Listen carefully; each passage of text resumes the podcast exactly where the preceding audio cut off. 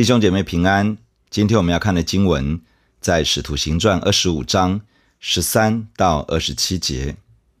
过了些日子，亚基帕王和百尼基士来到该撒利亚，问菲斯都安，在那里住了多日。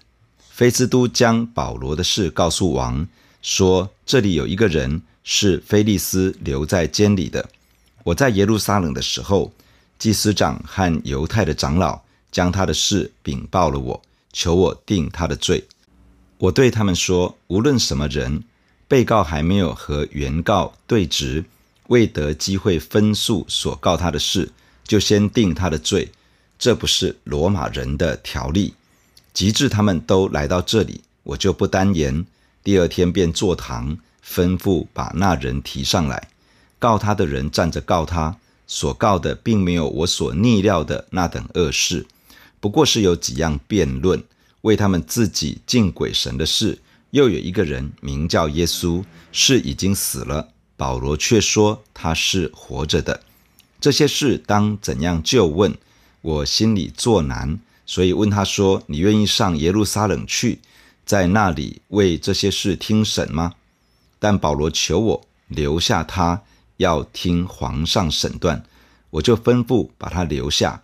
等我解他到该撒那里去。亚基帕对菲斯都说：“我自己也愿听这人辩论。”菲斯都说：“明天你可以听。”第二天，亚基帕和百尼基大张威势而来，同着众千夫长和城里的尊贵人进了宫厅。菲斯都吩咐一声，就有人将保罗带进来。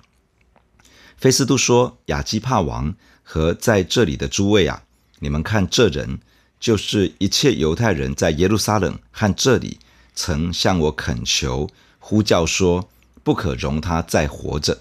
但我查明他没有犯什么该死的罪，并且他自己上告于皇帝，所以我定义把他解去。论到这人，我没有确实的事可以奏明主上，因此我带他到你们面前。也特意带他到你亚基帕王面前，为要在查问之后有所成奏。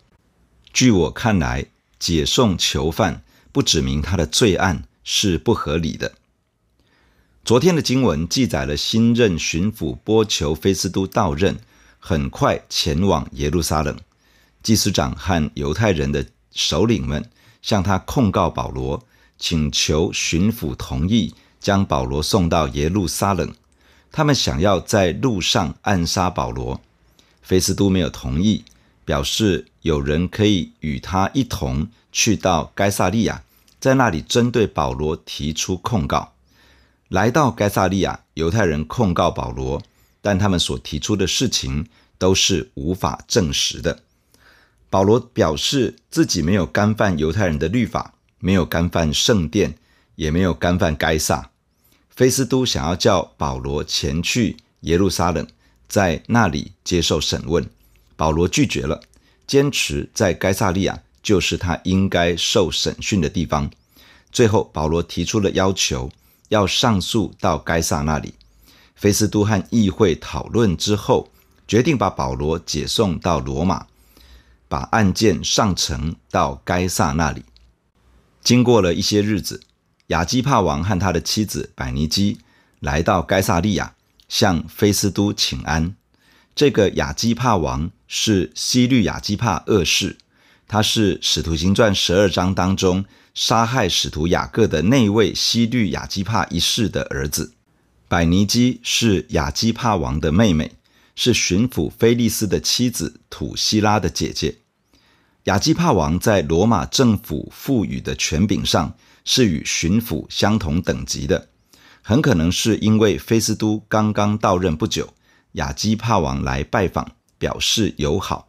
就在到访的这段时间，菲斯都向亚基帕王提起了保罗的事情，想要征询他的意见。亚基帕王对于犹太人的宗教问题有相当多的认识，他也有权任命大祭司，并有权管理耶路撒冷的圣殿。因此，菲斯都想要把一个他认为是与犹太宗教有关的事情，向亚基帕王请教，应该如何处理。菲斯都这样说：“在我这里有一个人是前任巡抚菲利斯留在监牢里的。我去到耶路撒冷的时候，祭司长和犹太的长老们把这个人的事情向我报告，希望我将这个人定罪判刑。我告诉他们，不论是谁，被告和原告之间还没有对质，还没有机会让被告为他自己被控告的事情辩护，就将这个人定罪。”这不符合罗马人的法律规定。后来他们都来到了该萨利亚，我就没有耽延，第二天就开庭，并且吩咐把那个人提上来。这些控告他的人站着告他，结果他们提出控告的内容，并不是我原本以为的那种恶劣的行径。这些控告的内容比较是宗教事务，和一些对于鬼神的观念有关。他们为了一些不同的想法而起了辩论，特别是为了一个名叫耶稣的人，他已经死了，但是保罗坚持说他是活着的。其实对于这些事情，我的心里很为难，所以我就问保罗：“你是不是愿意跟我上到耶路撒冷，在那里为了这些事情开庭审问呢？”保罗不肯，他求我把他留下来，他想要听皇上的审断，于是我就吩咐把他留在这里。等我解送他到该撒那里去。听完菲斯都的话，亚基帕王表达说：“我自己也想要听听这人为自己的辩解。”菲斯都说：“明天你就可以听。”菲斯都没有单言，立刻安排第二天让亚基帕有机会听保罗辩护。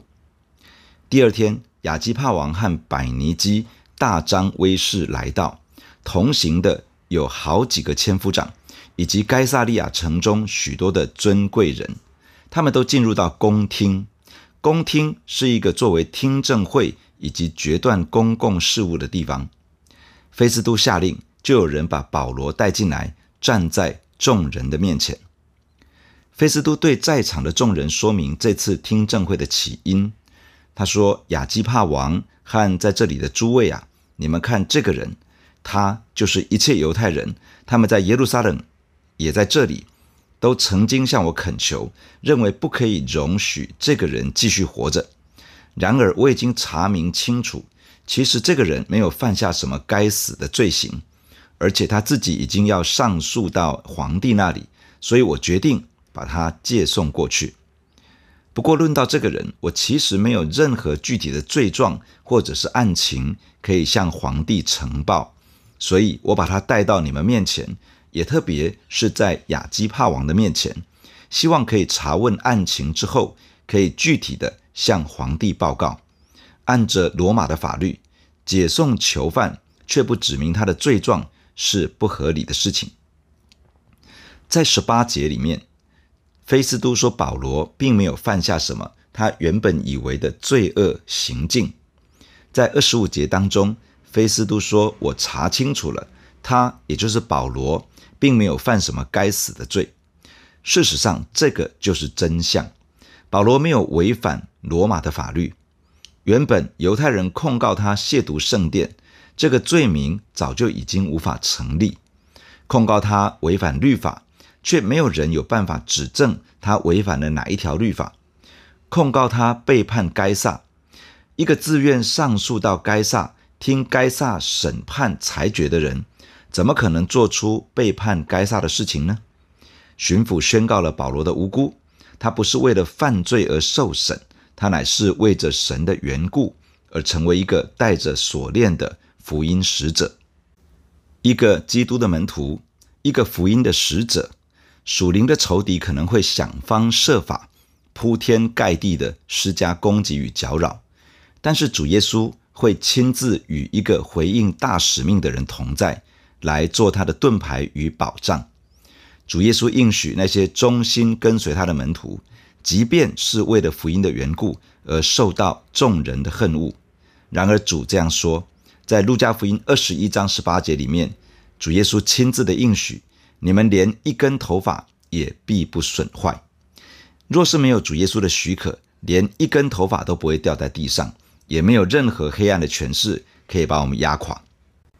马太福音第十章十七到二十节这样说：“你们要防备人，因为他们要把你们交给公会，也要在会堂里鞭打你们，并且你们要为我的缘故被送到诸侯君王面前，对他们和外邦人做见证。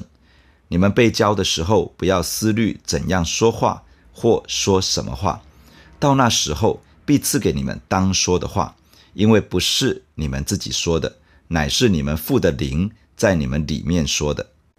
黑暗的权势会透过人的抗拒与抵挡，甚至是攻击，来使传福音的人胆怯害怕。神的话语说，这是一个为主耶稣做见证的机会。有的时候，我们会面对一些在这个世界上有权柄、有地位、有势力的人。当我们面对这样的人的时候，其实这同样会是成为一个为主耶稣做见证的好机会。当这样的机会来到，主的话这样说：不要忧虑该怎样应对，或者说在那里思虑该说些什么话，因为神一定会把该说的话、合宜的话语赏赐给我们。这些话不是我们自己的聪明才智可以挤出来的，而是住在我们里面的圣灵，在我们里面教导我们，带着我们说话，来为主耶稣做见证。求主帮助我们，勇敢地为主耶稣做见证。勇敢地分享主耶稣的福音，圣灵会帮助，会教导我们，使人听见福音的好消息，可以有机会来归向耶稣。弟兄姐妹，让我们一起在神的面前来祷告。亲爱的主，感谢你透过今天的经文来对我们的心说话。谢谢主耶稣，我们在传福音的时候，我们是在面对一场属灵的征战，而黑暗的权势可能会用各样的方式来拦阻。来搅扰，甚至是想要反击，但是主，谢谢你，因为你一定会保守我们。因为若是没有你的许可，我们连一根头发都不会掉在地上。主耶稣，谢谢你，你必定赐给我们足够的恩典和力量，使我们在福音的使命上面可以坚持到底。主，求你帮助我们，不惧怕人对福音的抗拒和抵挡，也不害怕人的反对。主，求你赐给我们一个勇敢的心，可以持续的为主做见证。主特别帮助我们在面对这个世界上有权有位的人，有勇气可以向他们分享耶稣。求主使用我们，对那些有权柄的人说话，也许是我们的父母，也许是师长，可能是上司，或者是一些官员。主，求你使用我们来影响他们认识主。主，求你帮助，让我们。学习不忧虑说什么话，因为主的圣灵住在我们的里面，也必定把当说的话、合宜的话赏赐给我们。主啊，求你教导我们，帮助我们学习依靠圣灵，而且顺从圣灵的引导，来为主耶稣做美好的见证。保守我们今天满有你的恩典同在。感谢你听我们的祷告，奉耶稣基督的名，阿门。假如你喜欢我们的分享，欢迎订阅并关注这个频道。假如你从今天的分享中得到帮助，欢迎你分享给更多的人。愿上帝赐福给你。阿门。